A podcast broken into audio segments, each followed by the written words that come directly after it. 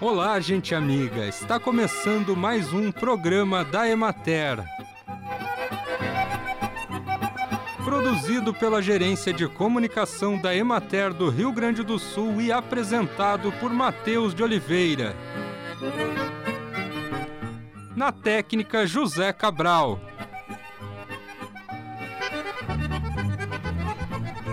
Se a pessoa já está doente, gripada, com alguma infecção e com a imunidade baixa, o alerta é ainda maior em relação à alimentação.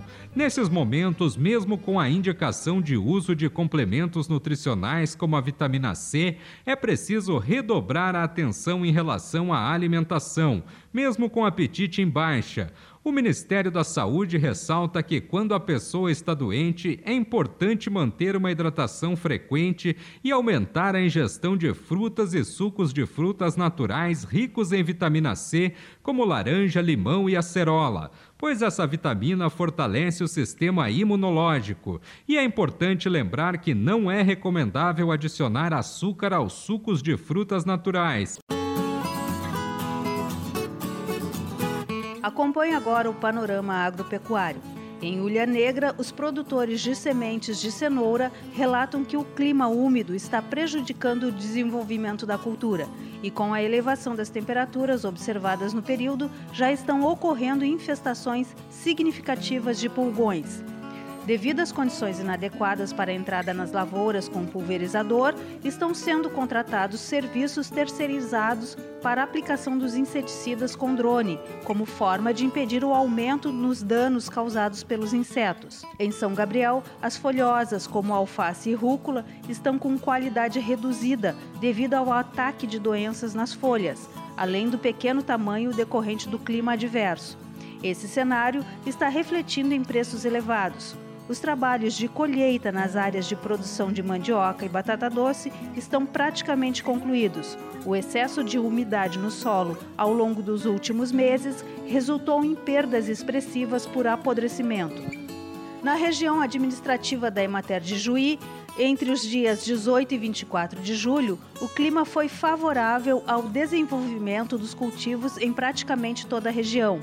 A redução das chuvas e a melhor luminosidade favoreceram principalmente o cultivo de folhosas, proporcionando melhores condições fitossanitárias. Os cultivos dos frutos protegidos, como o tomateiro, apresentam condições favoráveis ao desenvolvimento e amenas ao anoitecer. Isso aumenta a demanda por tratos culturais, como poda de desbaste de brotos e controle da traça do tomateiro.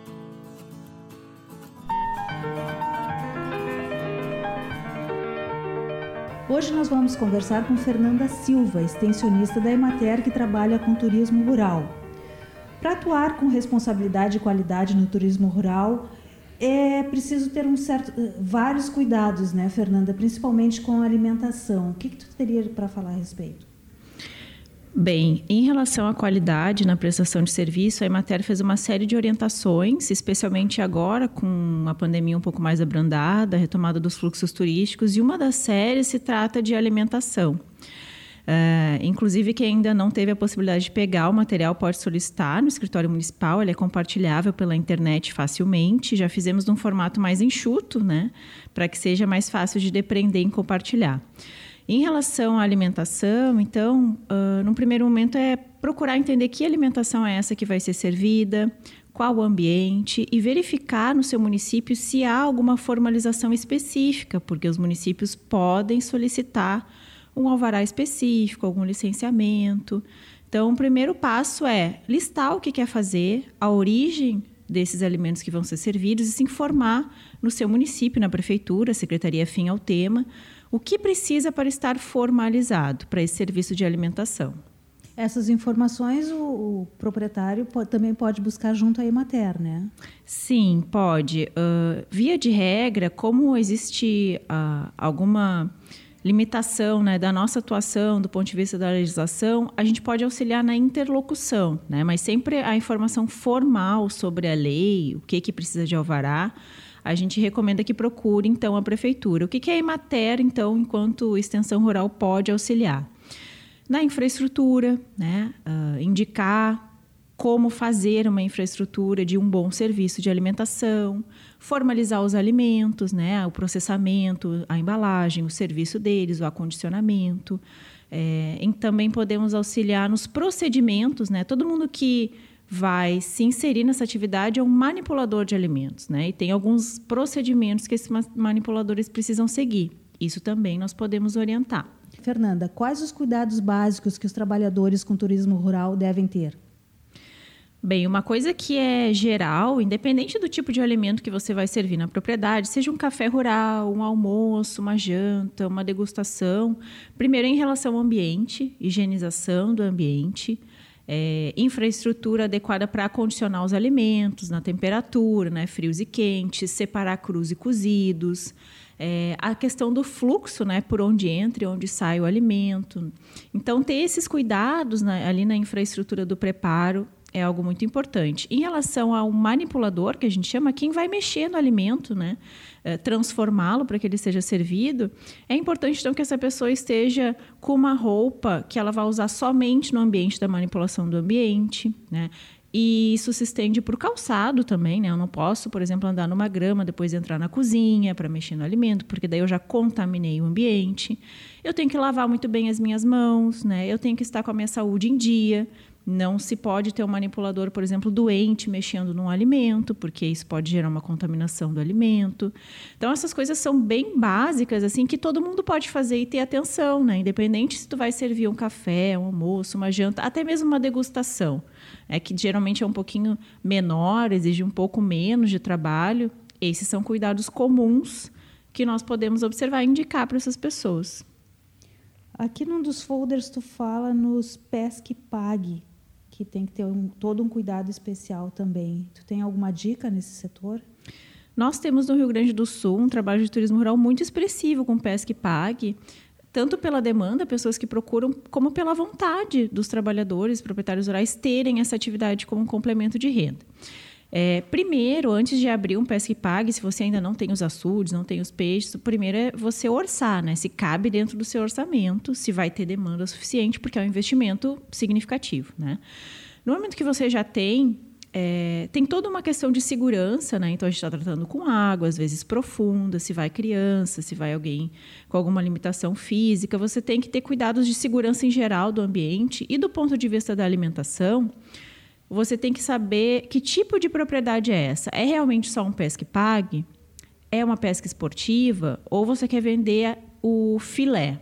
Né? Ou seja, você vai transformar esse pescado. São três categorias bem diferentes. Né? Então, quando você precisa lidar com a filetagem, que a gente chama, aí é necessário uma estrutura de agroindústria. Né? Você não pode transformar o peixe para vender para outra pessoa sem ter essa infraestrutura é, formalizada. Tá? Agora, se é só um e paga, é uma atividade mais simples. Né? A pessoa vai pescar, vai vender, vocês vão vender ou por unidade ou por quilo, né, por pesagem, e a pessoa leva ali né, in natura, sem processamento. Aí é um, um processo mais tranquilo né, de ofertar para os turistas. Fernanda, quais são as vantagens que os produtores têm de trabalhar com alimentação nas rotas turísticas? Bom, a alimentação é o que a gente chama de produção associada ao turismo, então, principalmente no turismo rural, é um apelo muito forte quando a gente pensa em turismo rural, já pensa naquela comida né, que conforta, caseira, farta. Então, isso por si só já é o que a gente chama de atrativo turístico, já pode ser algo que atraia o teu cliente. Depois é uma vantagem porque ela pode ser servida em vários formatos e com aquilo que você mesmo que nos escuta, de repente já tem na propriedade né? Um hortifruti que você já tem, de repente a sua agroindústria já formalizada, daí podem vir os alimentos para montar uma cesta, né? Uma mesa de acolhida, de degustação. Então a vantagem é que é um alimento que vai direto para o consumidor, não tem atravessador. Né? A pessoa está vendo a origem, está vendo quem fez, ou pelo menos quem viabilizou aquele serviço. Né? E você pode montar de vários formatos: piquenique, cesta, kit, café, almoço, janta, lanche, por aí vai. Né? Então, trabalha muito com a criatividade, né? E é algo que a gente pode sempre inovar, sempre pode ter um cardápio com algo um pouquinho diferente para trazer o turista de volta. Ok, Fernanda, muito obrigada pelas dicas. Nós conversamos hoje com a extensionista da Emater, que trabalha com turismo rural, Fernanda Silva. Raquel Aguiar, da redação da Emater. E assim encerramos mais um programa da Emater. Um bom dia a todos vocês e até amanhã neste mesmo horário.